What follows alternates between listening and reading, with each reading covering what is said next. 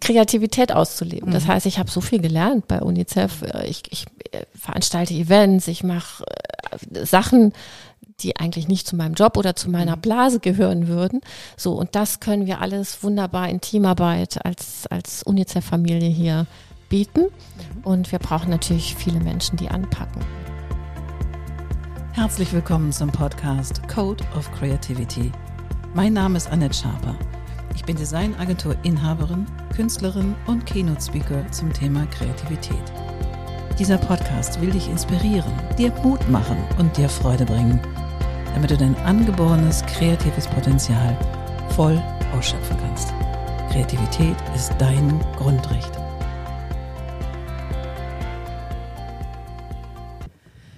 Ja, herzlich willkommen zu einer neuen Folge vom Code of Creativity Podcast. Und heute sitze ich hier mit Michaela Albrecht. Wie toll. Michaela, herzlich willkommen. Herzlich willkommen. Danke. Ich freue mich sehr, hier zu sein. Ich freue mich ein Ast, weil wir haben es ja lange versucht, einen Termin zu finden. Jetzt haben wir ihn. Und du machst sehr, sehr spannende Sachen. Du bist Beirätin bei UNICEF hier in Hamburg. Erzähl doch mal. Ja, also in, in meinem richtigen Leben bin ich Juristin. Mhm. Und in meinem ehrenamtlichen Leben bin ich Leiterin von UNICEF Hamburg. Wow. Und seit letztem Jahr gewählt in den Beirat von UNICEF. Okay.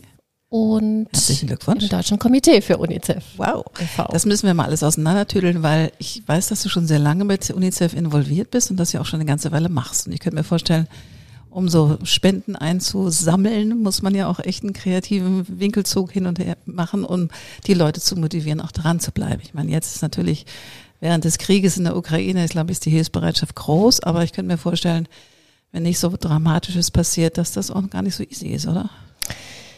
Das ist in der Tat ein hartes Brot, ähm, wobei ich gerne immer einen Schritt vorneweg noch nehme. Ja. Bevor die Spende kommt, kommt die Information über Ja. das, was wir tun, über unsere Arbeit.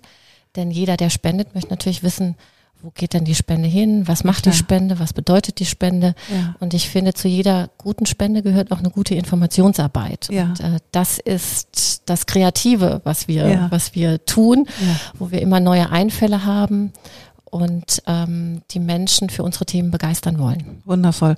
Und wie lange bist du schon mit UNICEF involviert und wie kam der Weg zu UNICEF? Erzähl mal.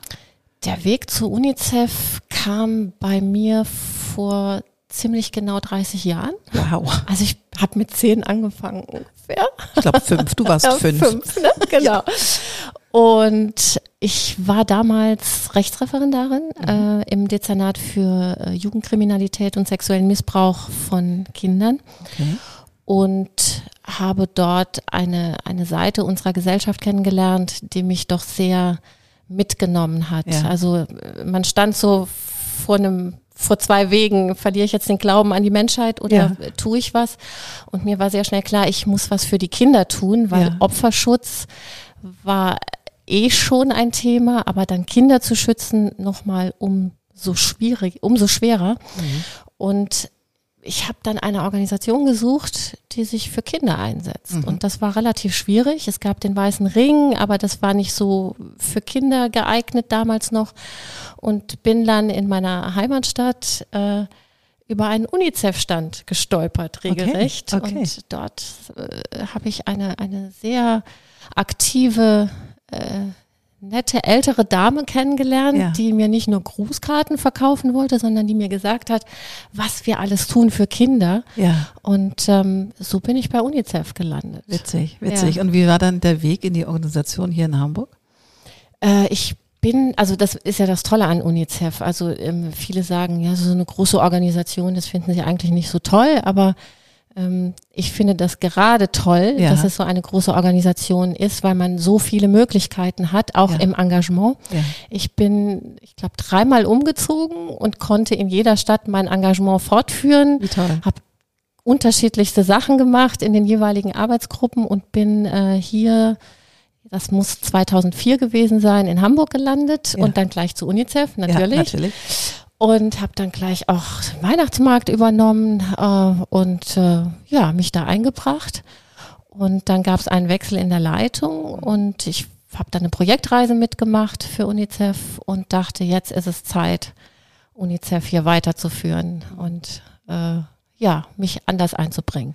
Also ich finde ein Ehrenamt ja ehrenhaft, sozusagen sowas zu machen, aber ich kann mir vorstellen, als Juristin und selbstständige Juristin bist du natürlich auch in deinem Beruf gut getaktet. Wie kann ich mir das vorstellen? Wie viel Zeit investierst du, private Zeit in diesem Ehrenamt?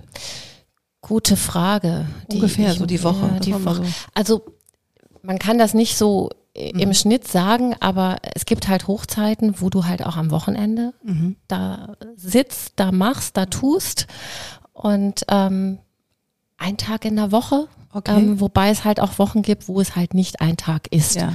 So, aber im Schnitt kann man das sagen. Die Woche geht von Montag bis Sonntag, weil mhm. auch wir bei UNICEF natürlich arbeiten, wenn andere frei haben. Klar. Äh, wir machen Events äh, und äh, solche äh, Aktivitäten, wenn andere frei haben und geben dann unsere Freizeit auch dann. Ähm, und es ist schwierig, Leute für dieses Ehrenamt, weil ihr braucht ja auch Nachwuchs. Also ich meine, du bist zwar erst 25, aber, aber in der Tat braucht ihr Nachwuchs. Wie, wie rekrutiert ihr Nachwuchs, dass die sich weiter auch für diese wahnsinns große Organisation engagieren wollen? Tatsächlich hat sich das ist auch mein Job als Juristin. Ich bin ja im Human Resources Management mhm. tätig. Mhm. Äh, die Rekrutierung auch gewandelt. Also früher äh, ging das ausschließlich über, über Anzeigen, über ähm, Mundpropaganda und heute ist es tatsächlich so, dass wir ganz, ganz viele Menschen über Social Media erreichen mhm. und auch noch über unsere Homepage. Das muss okay. man äh, äh, auch äh, dazu sagen, dass das ja. auch noch funktioniert. Ähm, und dass wir darüber durch unsere Themen, durch unsere, durch unsere Öffentlichkeitsarbeit in diesem Bereich sehr viele Menschen, auch junge Menschen gewinnen. Ja. Also, und das ist auch etwas, was ich feststelle bei UNICEF, ähm, nicht nur in Hamburg, das ist überall so, dass das Engagement jünger wird. Mhm. Äh, das heißt nicht, dass die Alten weg sind, um ja. Gottes Willen. Ja. Ähm, ich darf das sagen.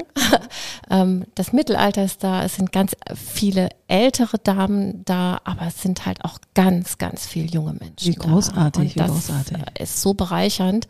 Ähm, und diese Interaktivität, also mhm. diese Bereicherung, der generationenübergreifenden mhm. Arbeit, das ist toll. Toll, also, ja. großartig. Ja. Ich, wie, ich, wie kann ich mir das vorstellen? Weil ich meine, es gibt so viele Krisen auf dieser Welt und ich meine, Kinder werden auf der ganzen Welt, ich meine, jetzt natürlich durch den Ukraine-Krieg nochmal besonders irgendwie im Fokus, stehen die besonders im Fokus. Aber wie schafft man so Schwerpunkte als Organisation? Weil ihr müsst ja dann auch sehr agil agieren, wenn jetzt sowas passiert wie jetzt in der Ukraine. Das ist ja nun brandaktuell. Die Kinder und Mütter kommen hierher sind ähm, traumatisiert. Also wie setzt ihr so einen Schwerpunkt? Habt ihr das, also macht ihr eine Jahresplanung, so habt so, so Pfeiler, die ihr so ein, einschlagt für das gesamte Jahr, was immer läuft und dann agiert ihr auf besondere Ereignisse, wie jetzt zum Beispiel diesen Krieg, weil den hat ja keiner vorhergesehen. Also ich habe ihn nicht vorhergesehen. Ähm, wie macht ihr das? Also man muss unterscheiden zwischen der Projektarbeit von UNICEF, die ist natürlich budgetiert und auch geplant, ja. ähm, weil die auch, ähm, ich sag mal, eine Entwicklungs ähm, ja. Schiene hat. Also ich gebe mal ein Beispiel. Äh, wir haben ein Projekt, ähm, ähm, die Kinder sind schlecht ernährt. Mhm. Ähm, dann machen wir was gegen Mangelernährung, wir peppeln sie auf. Wenn es ihnen dann wieder gut geht, können sie in die Schule gehen. Das heißt, dann kommen Bildungsprojekte dazu. Mhm. Ähm, ganz am Anfang steht immer das saubere Wasser, die mhm. Hygiene, das medizinische. Und wenn wir dann gesunde, starke, kleine Kinder haben, dann können wir sie weiter, weiter fördern. Also das mhm. sind, das sind die schönen Projekte, wo man sozusagen Erfolge feiern kann und Zukunft gestalten kann. Mhm. So.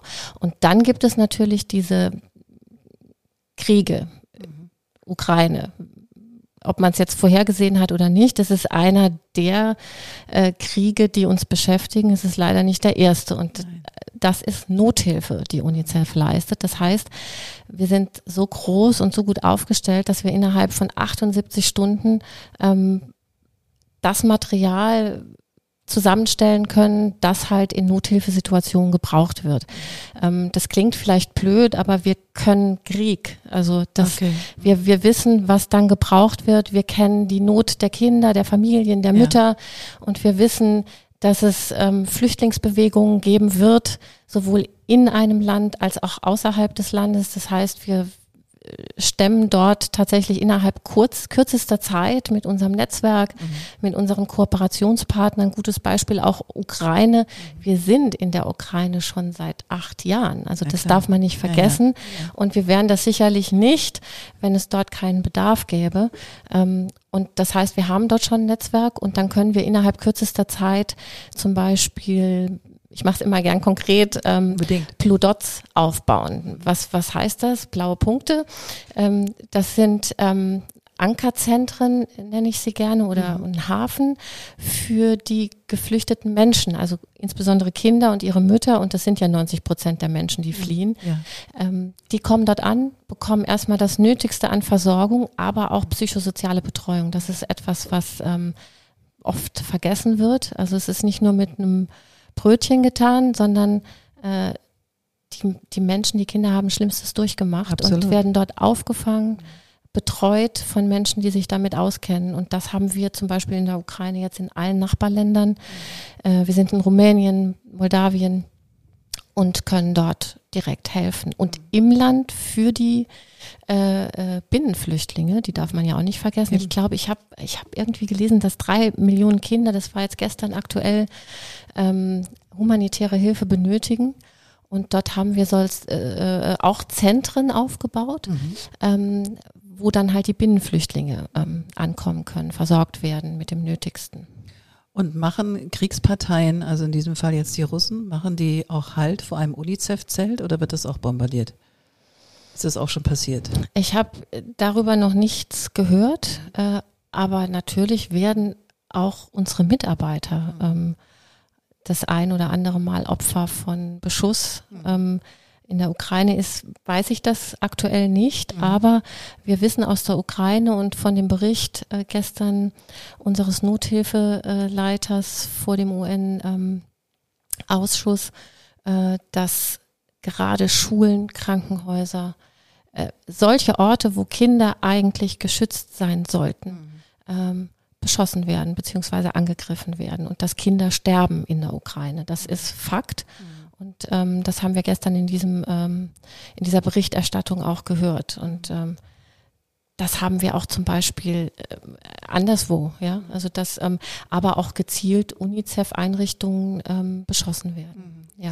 Aber wie schafft man das? Also wenn du das jetzt seit 30 Jahren machst, dich damit beschäftigst und du hast wahrscheinlich noch ganz andere Zahlen und ganz andere Informationen als so der normale Mensch, der so Nachrichten guckt und die ja auch äh, unterschiedlich gefärbt sind und auch dramatisch aufbereitet sind. Aber wenn man so nackte Fakten bekommt, wie schafft man es, sich immer wieder dafür aufzurichten und zu sagen, so und jetzt erst recht. Wie macht man das oder wie machst du das? Ähm, ich weiß tatsächlich, was diese Organisation leistet. Mhm.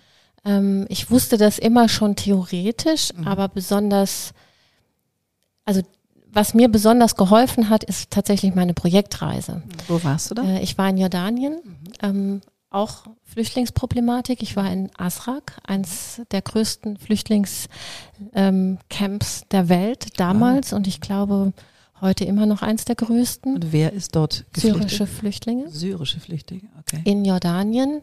Okay. Und ähm, ich habe dort das große Glück gehabt. Wir haben uns wahnsinnig Gedanken gemacht vorher. Ja, natürlich, ja. wir sind, wir werden gebrieft. Also wir haben uns natürlich wahnsinnig gut vorbereitet. Ähm, wie gehen wir auf die Kinder zu? Wie, wie gehen wir mit der Situation um? Ja, ja so und ähm, wenn man dann vor Ort ist und mit diesen, mit den Kindern spricht und sich ein Gespräch entwickelt oder einfach, ähm, ich, ich gebe da auch das Beispiel, dass mir so auch in, in einem Moment gezeigt hat, was UNICEF, was die Hilfe bedeutet. Das war im, im Asrak Camp, ähm, auch ein Camp, äh, ziemlich heiß. Äh, mein Gott, wir bekämen hier alle hitzefrei. Ich, wir waren dann in der Schule mhm. und als ich in diese Schule schon reingekommen bin, dann muss ich vorstellen, das sind Blechhütten, mhm. äh, ganz viel Sand und Schotter mhm. und da laufen diese kleinen Kinder mit den UNICEF-Rucksäcken rum. Mhm. Das war schon mal ein Erlebnis, weil das das erste ist, was ich so von UNICEF ähm, als als Bild ja, präsent ja. habe. Kinder mit UNICEF-Rucksäcken habe ich gesagt, mein Gott, das ist wirklich wahr, das stimmt. Ja, es passiert. Es passiert und die Kinder gehen wirklich zur Schule. So und ähm, da war so ein so ein ganz kleiner äh, äh, Junge, äh, Mustafa hieß er und ähm, man hat diesem Kind förmlich angesehen, dass es eigentlich kein Kind mehr war, dass er also fürchterliches durchgemacht Ja. hat. Also es steht einem ja ins Ge Gesicht geschrieben. Und ich hätte mich nie getraut, dieses Kind äh, anzusprechen. Also da gibt es die Psychologen dann vor Ort und die Betreuer. Und der Betreuer hat sich mit ihm dann neben mich auf den Boden gesetzt. Und dann hat dieses Kind, dieser kleine Mustafa, hat mich angeschaut und dann hat er seinen Rucksack aufgemacht und dann hat er seinen Stift rausgenommen, seinen Block und hat mir den gezeigt und er hat übers ganze Gesicht Ach gestrahlt, weil er, das war für ihn so, das war für ihn gerade seine Welt. Ja. Und ähm, dieses Lachen auf diesem Gesicht, ähm, das ist, hat für ihn im Moment diese Welt bedeutet, also Ja. seine kleine Welt. Und ähm, das zeigt mir, dass, dass, dass keine Hilfe verloren ist, dass Hilfe ankommt ähm, und dass sie was bedeutet und dass sie was bewegen kann. Und Toll. das war für mich So ein so ein Schlüsselmoment. Schlüsselmoment nochmal, Ja. wo ich dachte, ja, das, ähm, da muss man dranbleiben. ja. Das ist es wert. Ach, wie toll.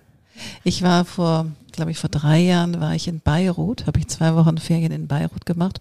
Und was ich nicht wusste, ich meine, ich glaube, ich weiß nicht, wie viel, wie viel ähm, Menschen in Bei, äh, in, im Libanon leben. Das sind nicht so viele und die haben, glaube ich, eine Million Flüchtlinge, syrische Flüchtlinge auch. Und die waren ja nicht immer gut. Also Syrien und Libanon.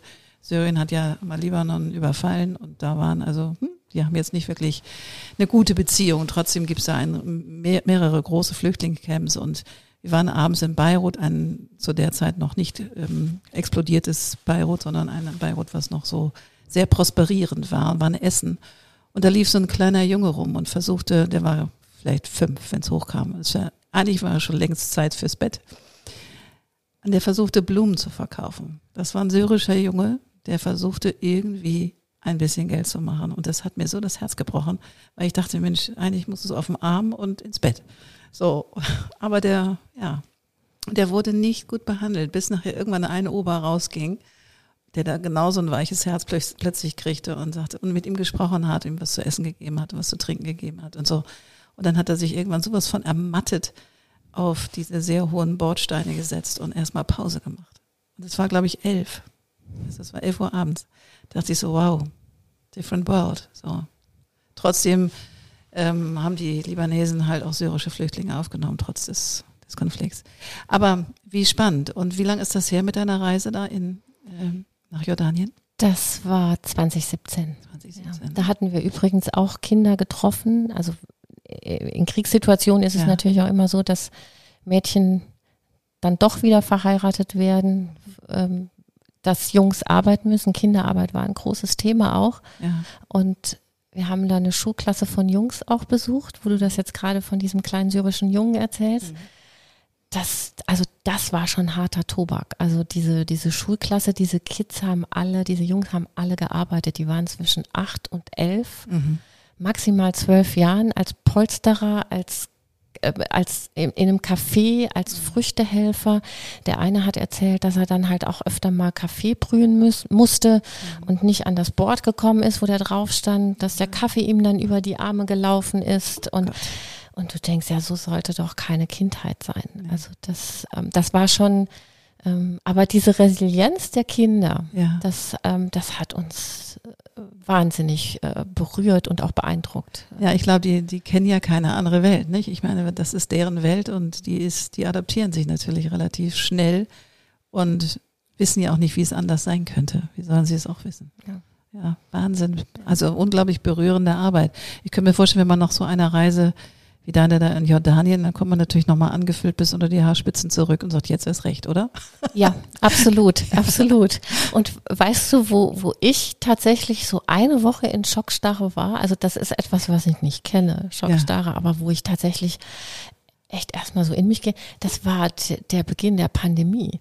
Ach, Weil, ja, weil das, was bedeutet das für unser Ehrenamt, für unser Engagement hier Ja. erstmal lokal vor Ort? Ja. Weil wir arbeiten ja auch in Deutschland ganz dolle. Also es Ja. ist ja nicht so, dass es hier allen Kindern gut geht. Ich gedacht, ach, so, und dann Lockdown und dann dies. Das bedeutet ja für uns von null auf, also wie für alle anderen auch, alle Aktivitäten auf null. Und wir leben ja von diesen Kontakten, von diesem klar, Austausch, von, von, ne, von mit Menschen reden.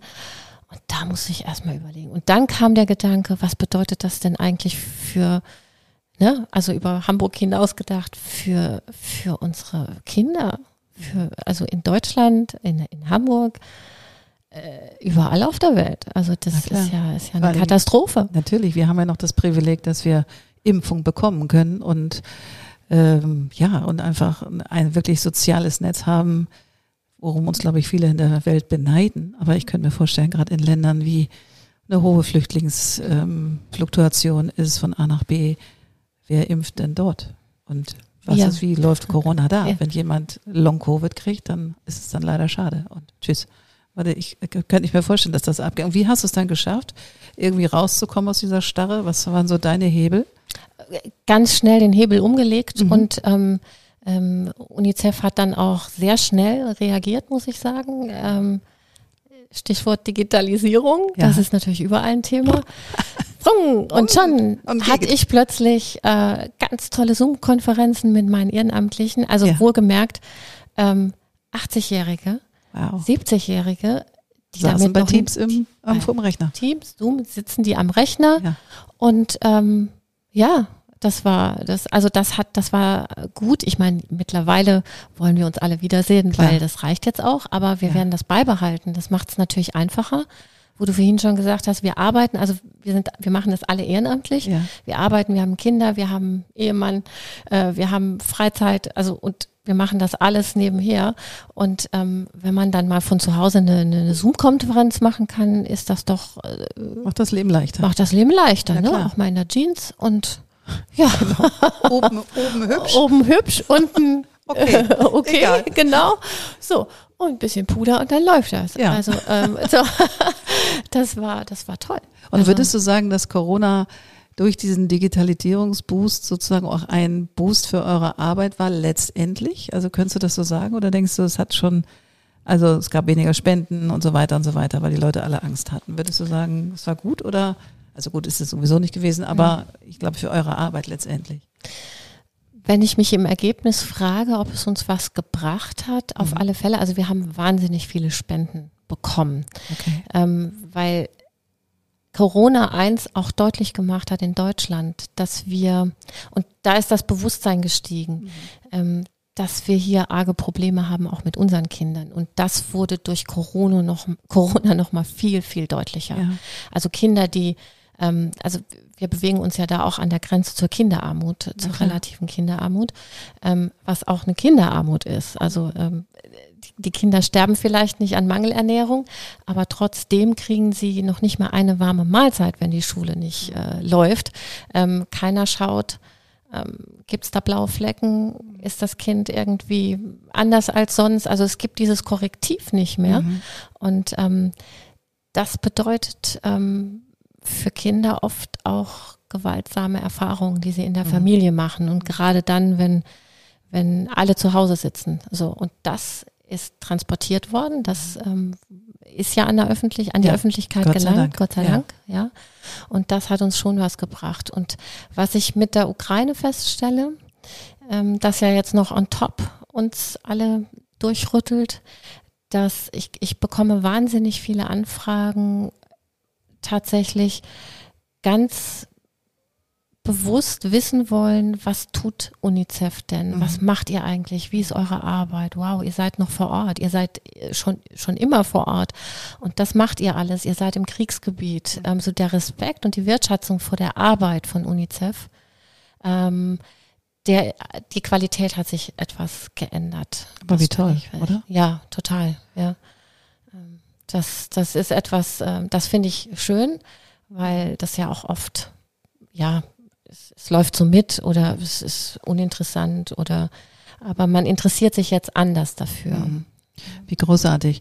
Also ich war im, im Weihnachten war ich im Oman und nicht weit weg davon ist ja der Jemen. Das heißt, da wo wir uns haben gut gehen lassen, keine 100 Kilometer weiter, weil wir waren wirklich im Süden des Landes ähm, ist der Jemen. Und wir, ich bin irgendwann am Strand spazieren gegangen und kam mit, mit zwei Omanis ins Gespräch, die dort ihre, ihr Wochenende in so einer sehr verschlagenen und sehr, ja, sehr roughen ähm, Sommerhütte direkt am Strand verbrachten. Und die luden uns ein zu einem Café.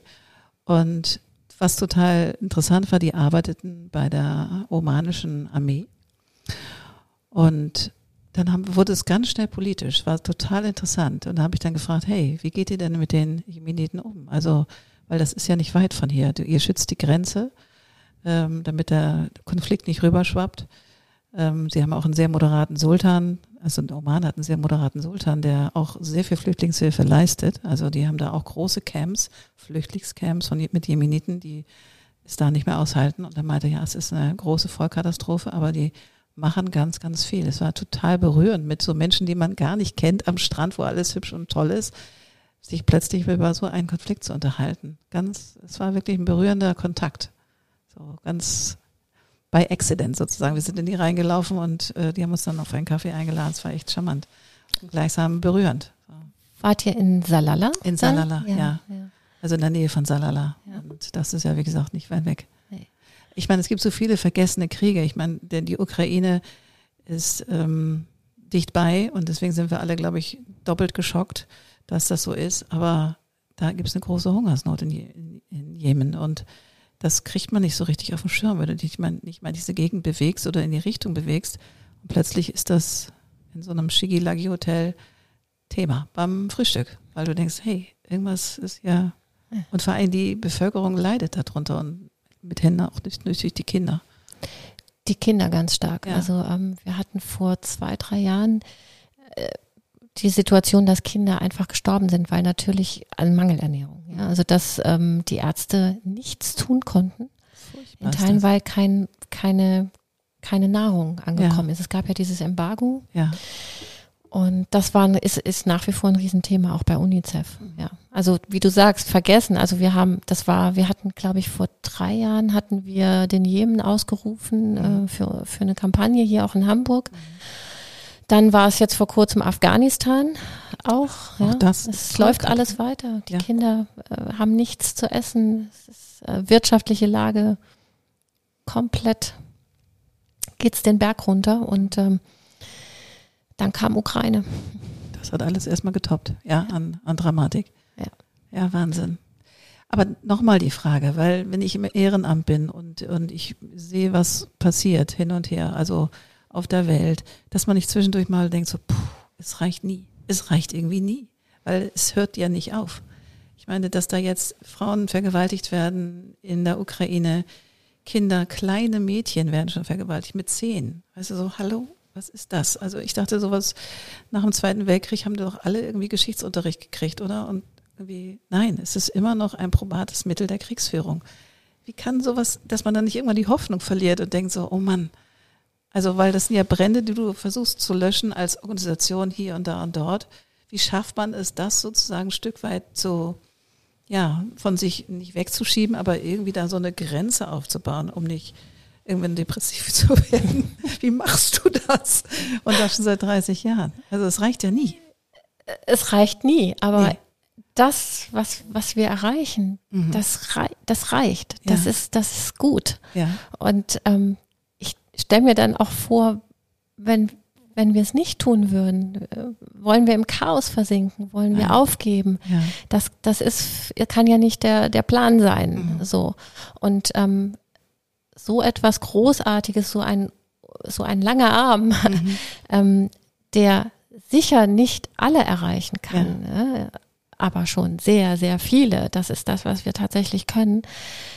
Das ist doch da, da gibt es doch keine Option zu. Mhm. So, aber ich weiß, was du meinst. Das ist, es ist unerträglich. Und ich denke, dass wir, wir können Krieg, ja. Wir, wir, mhm. Für uns ist das in der Ukraine ein Krieg.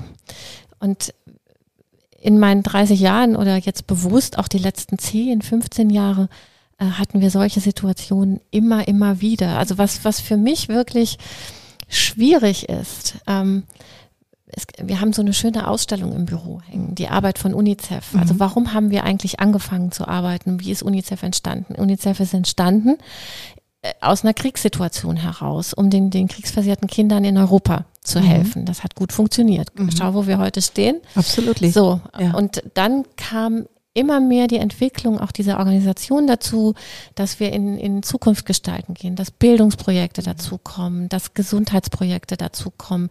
AIDS ist ein großes Thema gewesen. Also immer im Wandel der Zeit, mhm. äh, am Puls der Zeit. Und wir haben uns wegentwickelt von diesen Nothilfeeinsätzen. So. Okay. Und wenn ich jetzt aber schaue, ähm, und da bin ich jetzt bei dir, mhm. äh, wir hatten vor Corona circa 300 Nothilfeeinsätze weltweit mhm. mit steigender Tendenz. Mhm. Das zeigt ja, dass die Entwicklung, dass wir uns wieder zurückbomben ins Mittelalter. Mhm.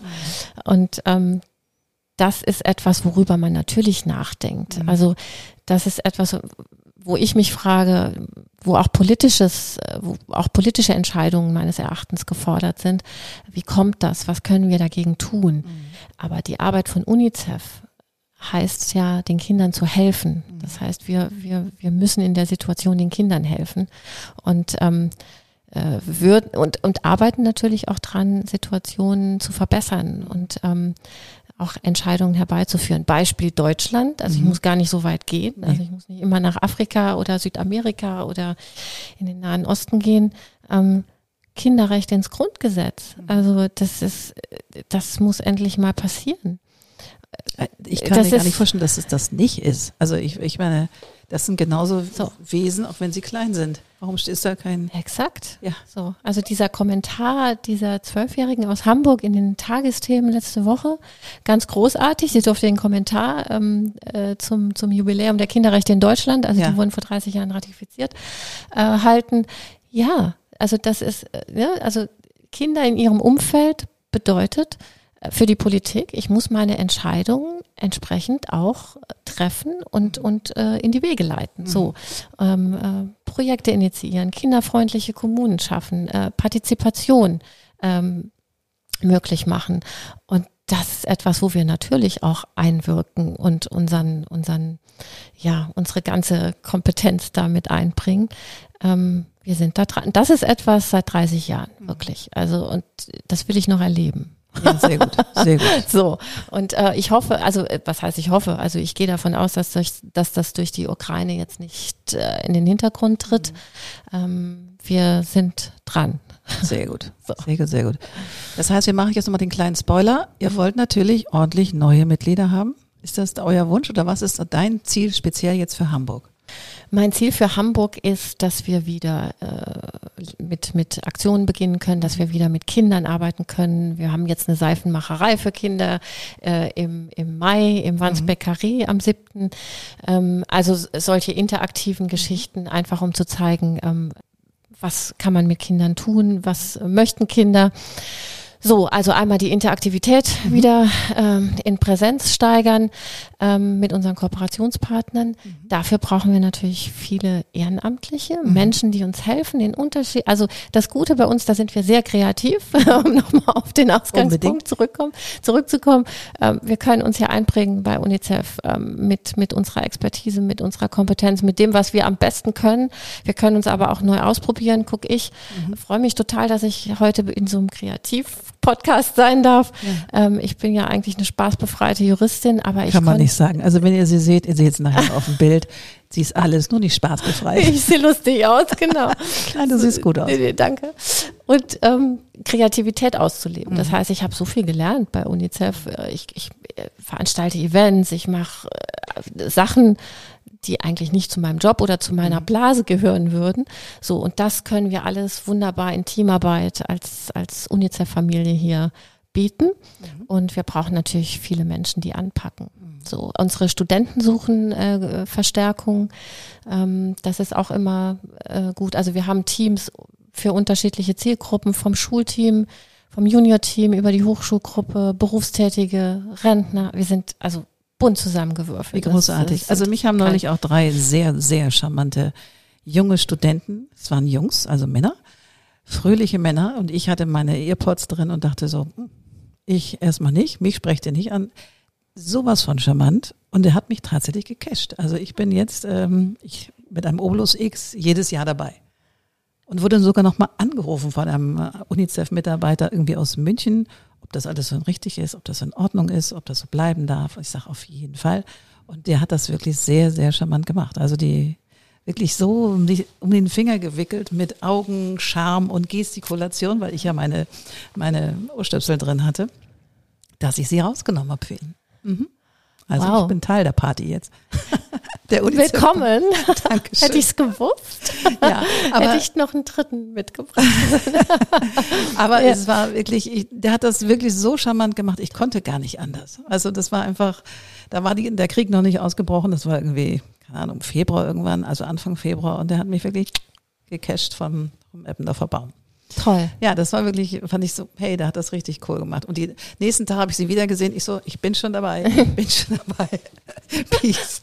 Aber tatsächlich, was braucht ihr denn an Ehrenamtlichen ähm, mit der Qualifikation? Also was müssen die mitbringen? Gibt es spezielle Gruppen oder Berufsgruppen, die ihr braucht, um weiter voranzukommen hier in Hamburg? Ähm, ganz besonders Öffentlichkeitsarbeit, mhm. ähm, Menschen, die sich mit ähm, Podcasts, mhm. äh, vielleicht ähm, also Social Media auskennen mhm. und mit Pressearbeit und dort ähm, ganz flexibel ähm, äh, Posts übernehmen möchten mhm. äh, zu unseren Themen. Also wir sind immer sehr inhaltlich, äh, weil wir von unserer Ernsthaftigkeit natürlich auch nicht abgehen möchten. Ähm, Events, Aktionen mit. Äh, wir brauchen Autos, wo äh, wir unsere Sachen transportieren können, also auch mal ein Fahrer. Okay. Ähm, Studenten wirklich ganz wichtig im Moment, weil durch die Pandemie sind dann, ist das schwierig geworden, äh, mhm. äh, weil auch Präsenzveranstaltungen an der Uni nicht stattgefunden haben. Mhm.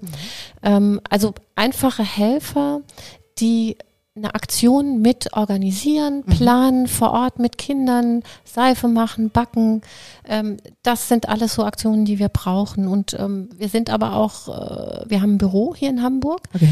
äh, sozusagen unser Headquarter. Und mhm. da brauchen wir Unterstützung einfach, um die Bürozeiten abzudecken. Mhm. Wie gesagt, wir sind alle ehrenamtlich unterwegs. Mhm. Und wir haben da auch einen kleinen Laden äh, für unsere Grußkarten. Und den wollen wir natürlich öffnen. Und ähm, da wäre es ganz gut, wenn man mal drei Stunden in der Woche mhm. unseren Laden hütet und ja. sozusagen die Visitenkarte für UNICEF ist, ja, weil ähm, das ist, ist, eine Präsenz ist wichtig. Mhm. Und im, im zweiten Schritt ist es natürlich so, dass wir auch Spenden brauchen. Das mhm. ist ganz, ganz klar so. Also alle Zahnärzte, Konditoreien, ähm, also da auch sehr kreativ, muss mhm. ich sagen. Ähm, Hoch- und Tiefbaufirmen, äh, wirklich unterschiedliche Branchen, die äh, sich ganz tolle Sachen einfallen lassen, um uns zu unterstützen und dann auch was spenden. Und ich sage immer dazu, also viele entschuldigen sich dann, es sind nur so und so viel Euro oder so. Jeder Euro es, zählt. Es, jeder Euro zählt. Ja. Und ähm, es ist, ist ja auch ein Vorbild, äh, sich zu engagieren, etwas zu tun, als einfach dann nur rumzusitzen. Also so erzählen mir das mhm. dann auch unsere Spender und Kooperationspartner. Wundervoll.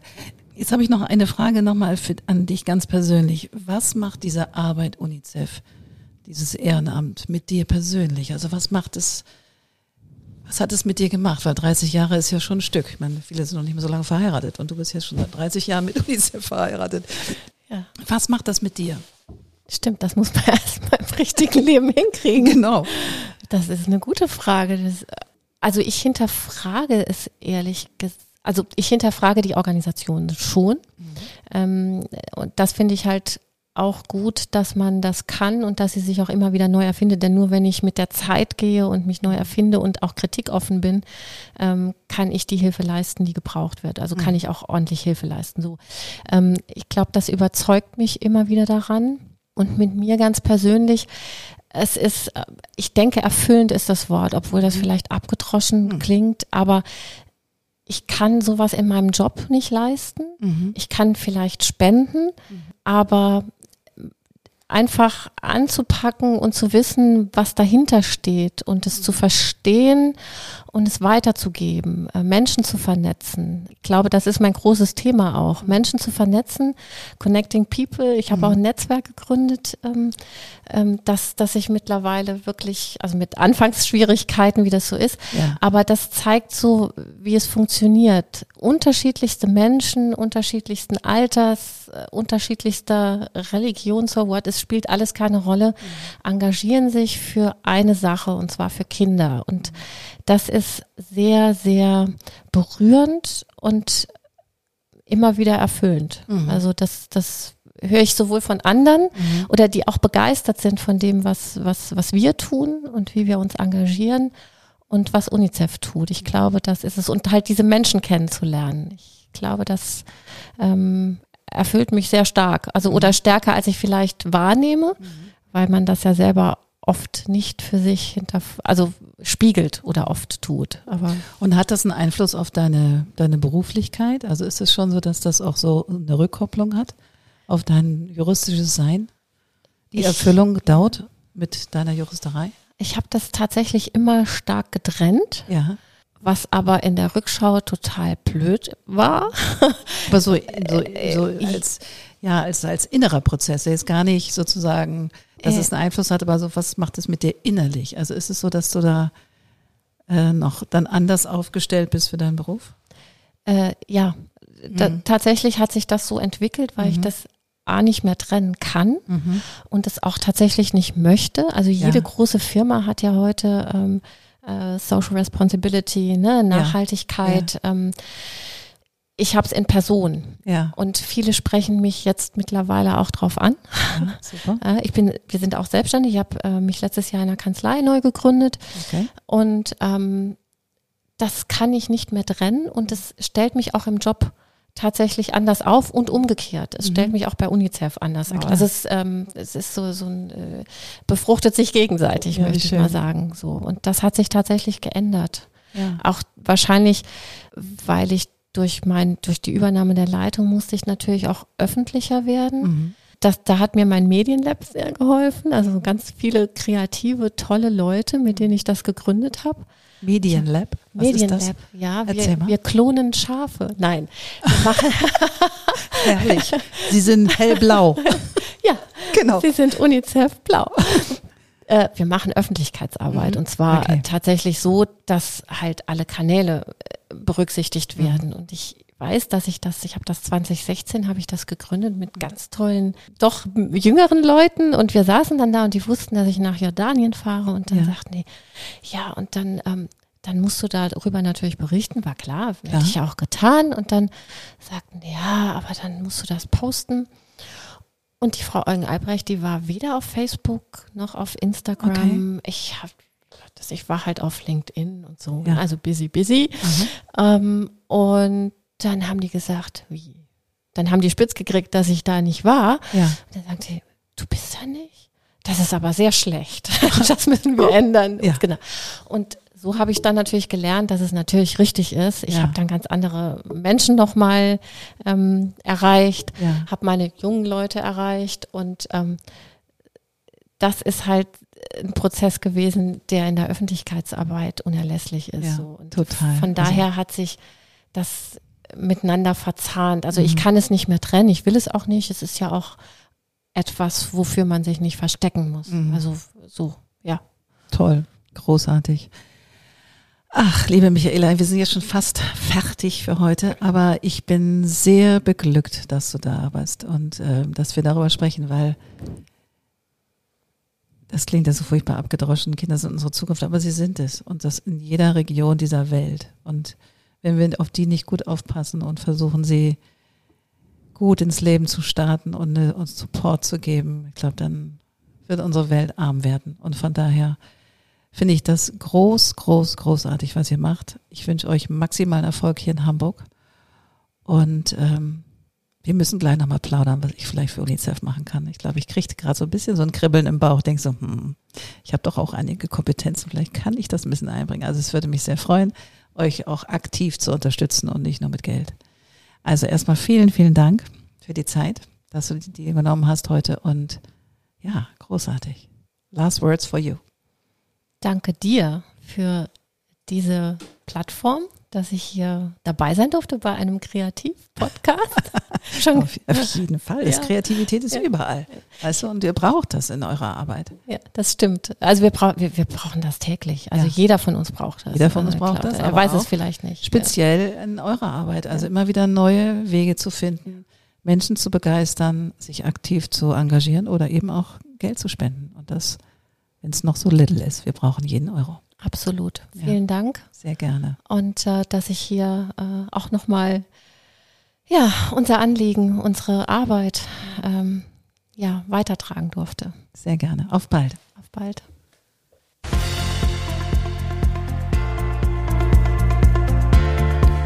Wunderbar, das war wieder eine neue Folge vom Code of Creativity Podcast. Sehr gerne würde ich auch mit dir in Kontakt treten, wie deine Kreativität ist und wie ich dich auf deinem Weg unterstützen kann. Meine E-Mail findest du in den Show Notes oder du schreibst mir eine Nachricht auf Instagram annette-sharper-coc. Bis bald.